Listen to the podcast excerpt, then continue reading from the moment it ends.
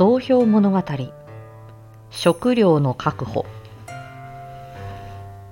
敵地に入れば何でも目につく限りのものを拾え。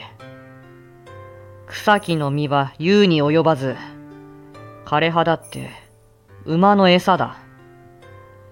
松の皮はよくさらして粥にして食べてもいい。大雨や川を渡るとき首に結びつけたもみが水を含んで芽を出す。田に植えてもいいぐらいまで育ったら、葉や根と共に食べろ。炊飯に用いる焚き木は、一人一日分、八十門目は必要だが、大人数で一箇所に集まれば少ない量で済む。焚き木がないときは、馬の糞の干したものを用いろ。敵地の住民は、米や衣類を土に埋める。